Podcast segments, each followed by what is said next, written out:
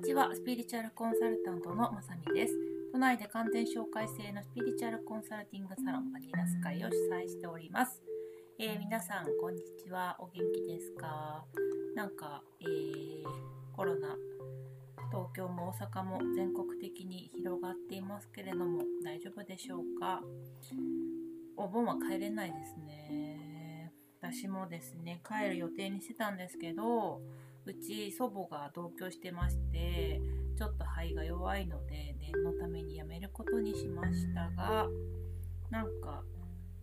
行けないとなると結構つまらないというか寂しいもんですね。これ大人でもそうなんだからちっちゃい子とかかわいそうだなと思いますよね。ちっちゃい頃私はですね祖父母が東京だったので、えーと、夏休みに東京に行くっていうのを非常に楽しみにしてたのでおばあちゃん家にね行けないとか。ねかわいそうですけどね。ちょっとなんとかかんとか共存していく道を探すしかないですね。はい。では今日は今日はようやく皆さんに、えー、お知らせをさせていただきます。著書、えー、自分を苦しめる努力と書いて癖の手放し方が2020年月10日に発売になります。ありがとうございます。ちょっと今日はですね、その本の内容とか、まあ、え、どういう気持ちで作ったかとか、お話しさせていただきたいなと思いますので、よかったらお付き合いください。とですね、9月10日発売なんですけれども Amazon ではもうちょっと前から予約ができるはずなのでまた予約日とか分かったらお知らせさせてください。でこの本はですねなぜ書きたかったかというとですね2つ理由があるんですけれどもまずこの本はえー、っとですねブログで書いたこととかをあのまとめ直したりとかした感じでは全くないんですよね完全に書き下ろしですでなぜかというとですねえーと、基本的な部分の仕組みの話をしたかったんですよね。でセッションをしていると、えー、まあ、60分なり80分なりコンサルだったらねもっと深いところまで見ますけど、まあ、なのでコンサルはあのベーシックな仕組みの話は結構したりできるんですけどセッションだとね60分で話すことってしかもね1年に1回ぐらいしかお会いしないからやっぱりその時の課題抽出と課題解決の指針しかどうしても話せないしそれでいっぱいいっぱいになりますよね。でそうなった時に、うんと、個人的な対処法で話せることももちろんあるんですけど根本的な部分の理解がある方とない方でやっぱり現実化の速さとかあと深まり方とか違うんですよね。でそれはあのもともとご自身がなんとなくそれを分かってるでもいいですし私が少しお話ししたことへの理解力が結構早い方ってもともといらっしゃったりするからそういう方はですねその今日あなた向けに話したこととベーシックな部分が掛け合わされてどんどんどんってこう進むんだけれどもなかなかちょっと進まないなっていう方って多分個人的にどうこうよりも本当に基本的なベーシックな部分の人生の捉え方とかあの努力の仕方方向性とかなんかそういうところをお話しした方が絶対に早いなと思っていてでそれを60分間ではどうしても絶対に話せないからあのそれをですねくつかテーマに分けて今セミナーをやってたりするんですね。今セミナーが6バージョン6かなぐらい5かな 6, 6かなぐらいまであるんですけどもうちょっとセミナーとしてあと3つぐらいあるんですけどあのセミナーでも2時間でもやっぱ話せないからテーマに分けてるんですけどもでできればセミナーを受けてもらってその仕組みの話を理解してもらって個人のどうするかっていうところを連動させていっていただきたいんですなと思うんですけども。やっぱりねどうしても受けてほしいなと思う方に限ってセミナーはいいですってこともやっぱあったりするしあと単純に受けたいよと思ってても時間がない忙しい方多いですからね。あの時間がないんですよっていう方とか遠方の方とかだとなかなかね東京まで来るのだと。最近はあのウェブでもやってるんですけどでもまああれですよね。あとお勉強あんま好きじゃないっていう方ともセミナーとかがもう嫌だっていう方もいらっしゃると思うんですけど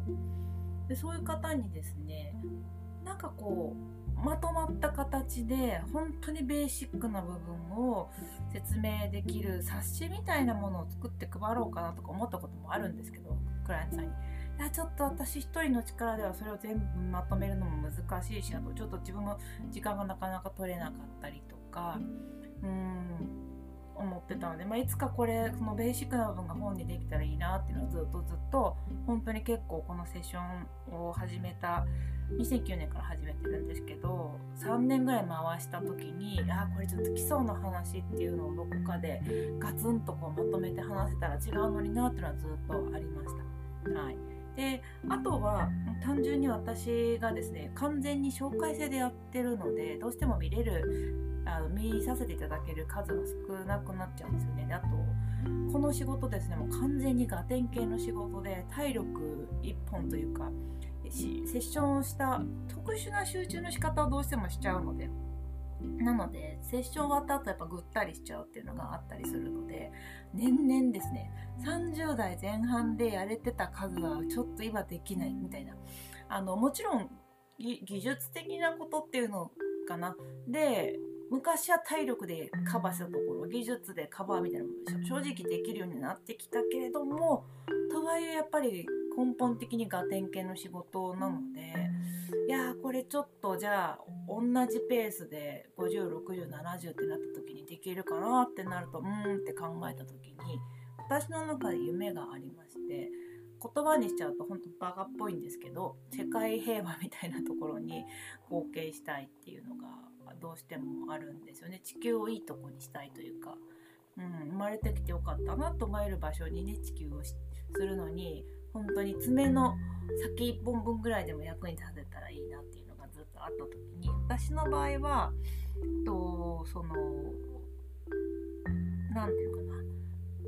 上の方から政治とかね経済とかで平和仕組みを変えるっていうのって正直無理なんじゃないかなと思っていて。一番早いのは世界中の一人一人が幸せって国心底思えたら別に誰も戦争しようと思わないし誰も誰かをいじめようと思わないし誰も誰かから何かを奪おうとしないわけだから一人一人が自分に満足すれば結果絶対に世界平和になると思う。っているのでなので一人一人が自分自身に満足していくっていうことをあの仕事でできたら関わ携われたらいいなっていうのがあってで私の中で大体これぐらいの時にこんな感じの、えーと、何かそういうムーブメントっていうのは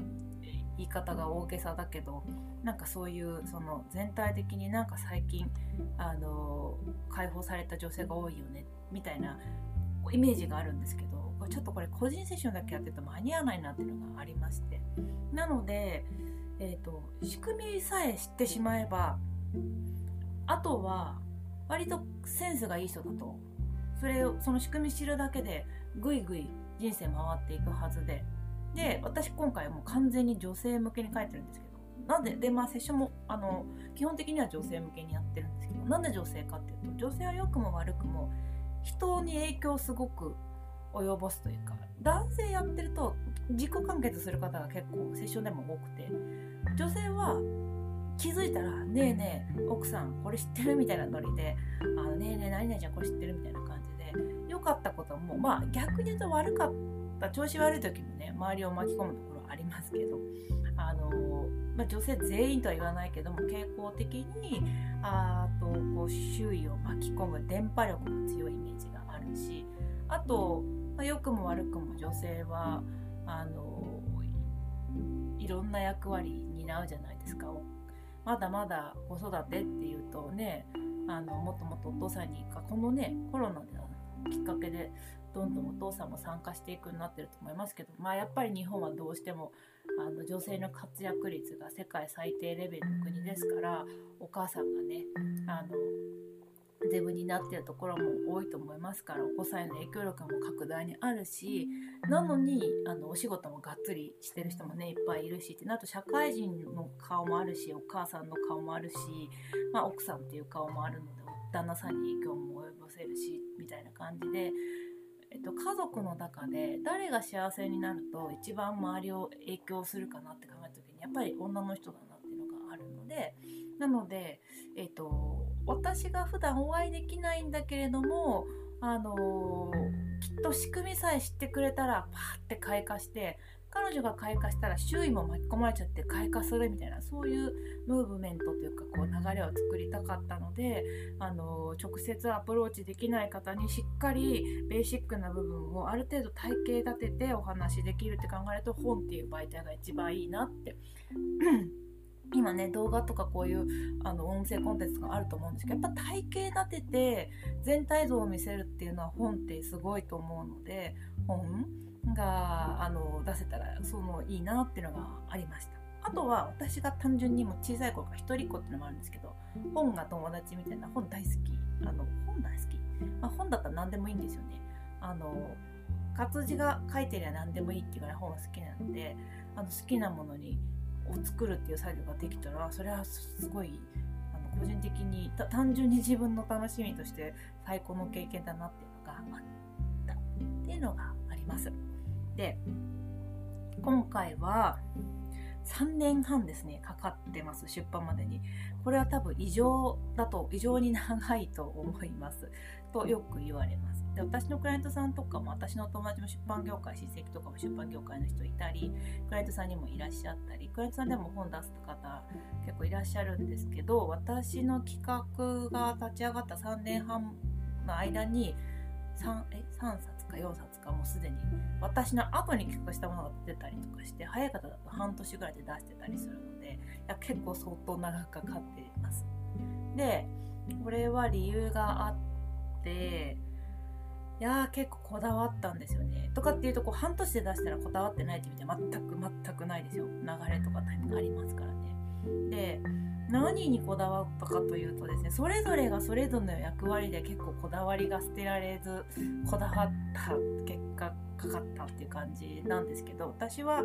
正直この3年半は途中何回かもうこれダメ出ないのかなとかって思って苦しい時期もあったんですけど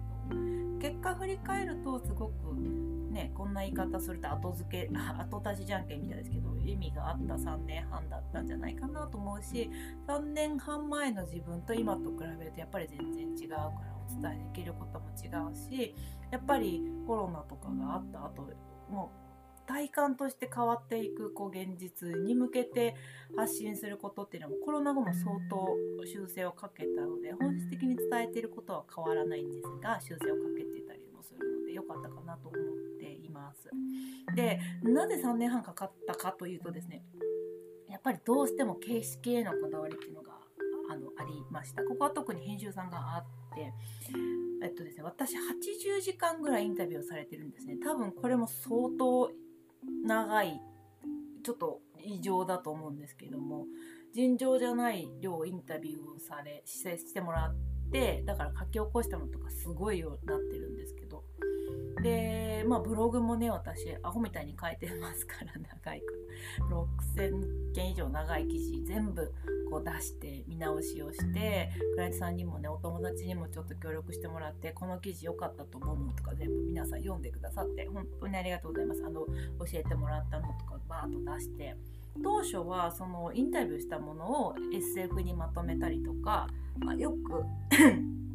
ブログで人気があったものをもうまとめ直したりするっていうのもあったんですけどだったらブログでいいじゃんっていう話にもなったりとかしたんですね。でそれはやめようと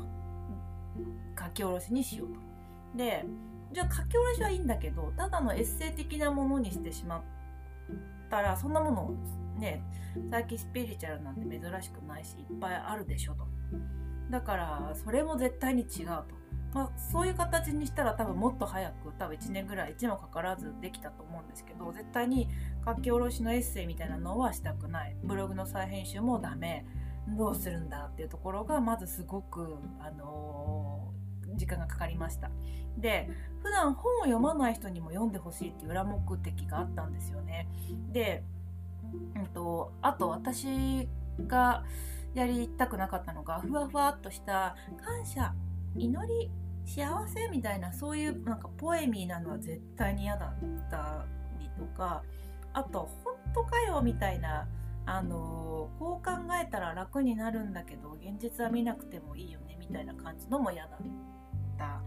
しかといって現実に偏ってしまうと私が言いたいこととは変わってくるので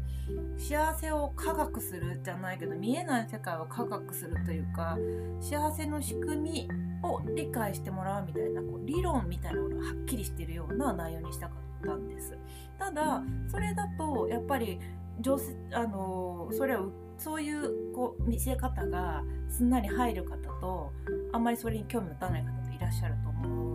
特に今は興味持たない方にアプローチもすごくしたかったのでなのでこうそういう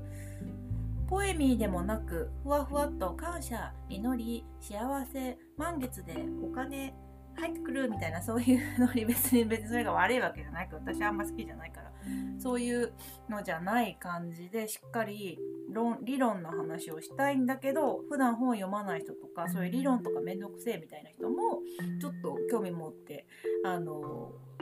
理解してもらえるような見せ方とか内容って考えるといやー結構難しかったんですよね。本当に。ただあともう一つ現実だけ見えてるものに偏っていくっていうは本当の世界を捉えられてないと私は思っているのでそのポエミーの逆でなんかこう食うか食われるか現実は厳しいんだみたいななんか這い上がれ勝ち残れわかんないけど えっとでっかいなタワーマンションの一番上に住もうぜみたいな別にタワーマンションの一番上がダメってわけじゃないんですよ。なんかそういうちょっとこう古いか。六本木ヒルズに住んじゃうぜ社長みたいな。そういうノリも全然私とも私が言いたいこととも違うから。かといってポエミーふわふわ系も違うからその見えない世界と現実の見えてる世界のバランスの取り方をどう取っていくのかって話ができたらなってすごく思ってました。であともう今後ほんとますます見えない見える世界だけに重点を置いてると苦しくなるはずだしかといって見えない世界に重点を置きすぎるとちょっと上に上がりすぎてねそれはそれでしんどくなってくるのでとにかくバランス大事だと思ってくるんです思ってるんですけども見える世界にバランスが行き過ぎてる方が多いはずだからその方々にちょっとこう見えない世界の仕組みを知ることで見える世界のあの結果より幸せの自分らしく幸せに生きていくっていう方向で出していけるようなお話ができたらなと思っていて参考にしたのがですね、えーと、図解眠れなくなるほど面白い物理の話みたいなシリーズがあると思うんですけど結構難しい物理の話を図解を結構入れたり小学生でも読めるような内容でお話をすることでちょっと薄めの内容でお話薄いページ数でお話しすることであのベーシックな部分の理解をちょっとしてもらうっていうシリーズがあってそれが結構私好きなのでそれをあの参考にしたいってお話をしたりしてたんですよね。でそこでですねうんうんとこう編集の方が一番そこは悩まれたところだと思うんですけど結構そこで悩んでもらって多分ねエッセイにしちゃうと早かったんでしょうけど結構ここはあのすごく苦しんで編集の方も悩んで考えてくださって結果ですねえー、図解を割と入れて対話形式のシナリオのような本になったんですよ。だからエッセイじゃないんですよね。読み物なんですけどれいちゃんっていう女の子がバニラスカイのセッションに来ていろんなテーマでこう5つのテーマでこう私私ってことでバニラスカイっていう架空の人物を作ってるんですけど対話をすることで仕組みを理解して人生を進めていくっていうお話になるのでこうちょっとれいちゃんと自分を重ねていただいてなんかこう自分との対話がしていけるような方向でやろうってことになったんです。でそうなると対話ってなるともうほぼシナリオじゃないですか。書けるわけないじゃないですか私も。で、えっ、ー、とブックライターさん大体にこういう本ってブックライターさんが入るようなんですけれどもブックライターさん全員がですねシナリオを書けるわけもなくってうんってなった時にすごくラッキーだったのが今回お世話になったブックライターさんの有留さんがえーと、もともとシナリオの勉強もされてしっかり、あのされてたりそういう映画関係のお仕事もされてたりとかっていうことがあったので書けるっていうことでシナリオのパターンあの形式で構成も考えていただいて、あのシナリオ形式の本でやろうってことになりました。で、えーと、図解の方は私がセミナーとかで結構使ってたものとか私自身も見えない話見えないところをですねいかにビジュアル化するかっていうところは今回頑張って図にしたものをかっちりした字で載せちゃうと心理的なねハードルが高まるからイラストレーターさんのすごいほんわかしたちょっと切ない感じのでもかわあのキュンとするイラストレーターさんが描いてくださって。えー、その図解を結構入れてます。で、えっと、図解があってれいちゃんとバニラスカイの対話で話を進めていくっていうことになりました。でデザインはですね私はちょっともうデザインはかなり気に入って素晴らしい状態なのでちょっとこの内容の話を今日は先したいからデザインはまたですねそのえっ、ー、と反則っていうんですけどね。あのお届けする時のグッズとかも含めて別の回でお話しさせてください。でもすごい素敵なデザインでまとめていただいて。え、ー、と枕元とかに置いてもらってちょっと心しんどくなった時に開いてもらったりとかして心の救急箱みたいな感じで使ってもらいたいなっていうのがあったのとすごく枕元に置いてもテンションが上がるような素敵なデザインになってます。でちょこっとですね目次の話とかをしてみたいなと思うんですけどそんな感じでですねもう編集の編集部の皆さんと社長さん編集長さんライターさん私うんうんなりながらですねやってようやくその基本的なところをある程度全部押さえて、えー、図解で対話式でえー、っとですねかなり読みやすくすごく読みやすくなってます。で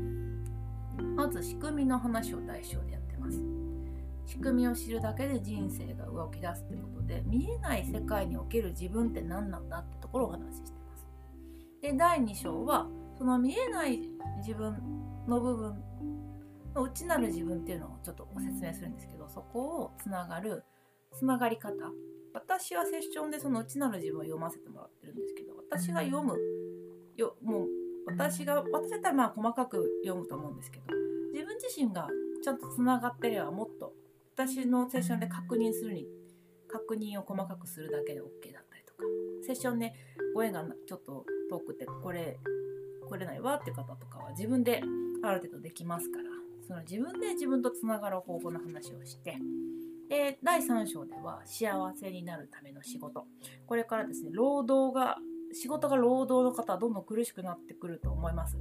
労働っていうのはなんかこう何ていうのおまんま食べるためにやるぜみたいな。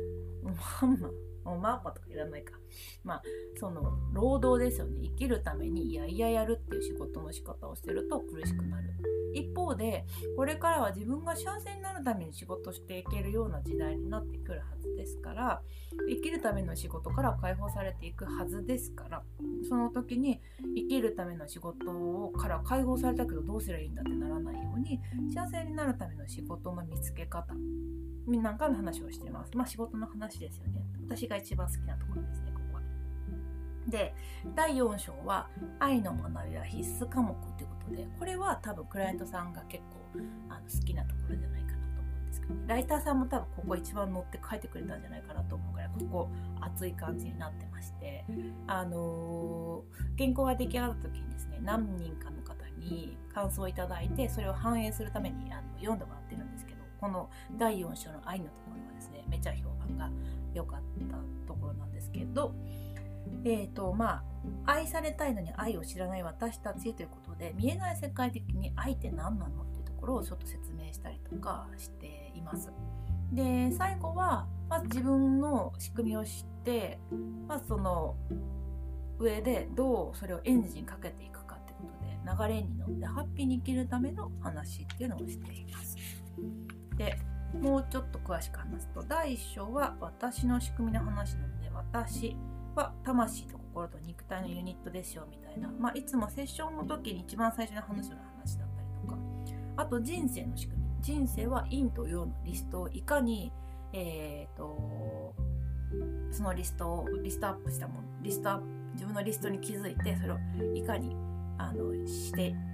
陰は消して陽は表現していくかっていう仕組みがあるんだよとか幸せの定義がはっきりしてないと幸せになれないから幸せって何なのかっていうところの、えー、解説をしてたりします。で第2章の自分の内なる自分とつながるマネジメントってことで心が揺れた時にどう整えたらいいんだ怒り悲しみ苦しみあると思うんですけど心の揺れ方に対する割と具体的なこういう呼吸法をしましょうだったりこういう瞑想の仕方しましょうだったりこういうタッチケアしましょう衣食住こうしましょうみたいな結構具体的な行動の行動様式の提案みたいなことをしてます。あと自分の揺れに気づけないとね自分はマネジメントできないから自分の状態に気づくためのチェック表なんかを載せてるのでここは結構具体的な、えー、こういう行動をしましょう的な話をしています。で第3章仕事はですね仕事の見つけ方ですよね好きな仕事しようってやってると結構難しいよとこっちのアプローチで行った方が結果好きな仕事は見つけられるよみたいな話とか3年5年10年の法則ってセッションでよく言うと思うんですけど見つけた仕事をいかに自分らしい仕事自分しかできない仕事に成長させていくかっていうステップの話なんかをしてます。で次に愛に関しては愛も段階が4つあるよって話をしてその4つの段階意識してると愛に迷わないようだったりとか、まあ、その嘘物の愛と本物の愛の見分け方みたいな話とかも結構してたりします。でえっ、とあとえっ、と5章はですね加速の仕方ですよね。後悔をしない決断をする唯一の法則方法だったりとか、えーと自分を加速させるために大事なのは欲求で欲求も6段階あるからこの段階6ステップ6つのステップ意識すると自分に迷わなくなりづらいよとか。ただ欲求はいいんだけど欲望のにしちゃうと欲望のパシリになっちゃうから自分。それすると迷っちゃう気をつけてみたいなお話をしています。でなのでこれで実はですねスピリチュアルコーナーに置かないつもり置かないはずなんですよ。女性のエッセイのところに置くのであんまりこうスピリチュアルに興味がない人にも今後あの見えない世界っていうのの比率はあの平等に高くなるからスピリチュアルにもすでに興味がある方じゃなくて興味がない方にも読んでほしいのでなるべくスピリチュアル色は消している分コラムでは結構スピリチュアルな話をちょこちょこ入れたりしてます。はいちょっと長くなっちゃったごめんなさいみたいな感じでもう結構ですねあの制作チーム一同本当にもうあ渾身の一冊になっています。楽しんでいただけたらいいなと思ってます。でセッション繰り返す中でもう私は一つ自分らしく生きて自分らしく幸せになりゃいいと。そのために生まれてきたんだって確信どなたを見てても確信するのでただその自分らしく生きる。自分らしく幸せになるっていうのが案外難しいからそのベーシックな部分のこれ知ってると自分らしく生きやすいよ。自分らしく幸せになりやすいよっていうところをあの一生懸命まとめたつもりです。であとはこのね見えない世界からのメッセージっていうのは私は大事だと思ってるけど盲信したり依存するっていうのは絶対違うと思ってるので自分を頼って生きていくための一冊。あの自分を幸せに自分がするために目の前の事柄をどう受け止めて、えー、どう行動に移していくのかの指針になる一冊。困った時に帰る場所みたいな感じで捉えていただける本になったらいいなと思って頑張って作りました。えっと、またブログでもあのこのコンテンツでもちょっとねあのゲスト呼んでみたりとかしてあのあと発売後もちょっとまあ章ごとの解説のコンテンツ作ったりしようかなとかいろいろ考えてるので、えー、よかったら1冊手に取っていただいて面白かったらお友達にもご紹介していただけると嬉しいです。では今日はこれでおしまいにします。皆さん今日も一日良い一日をお過ごしください。さようなら。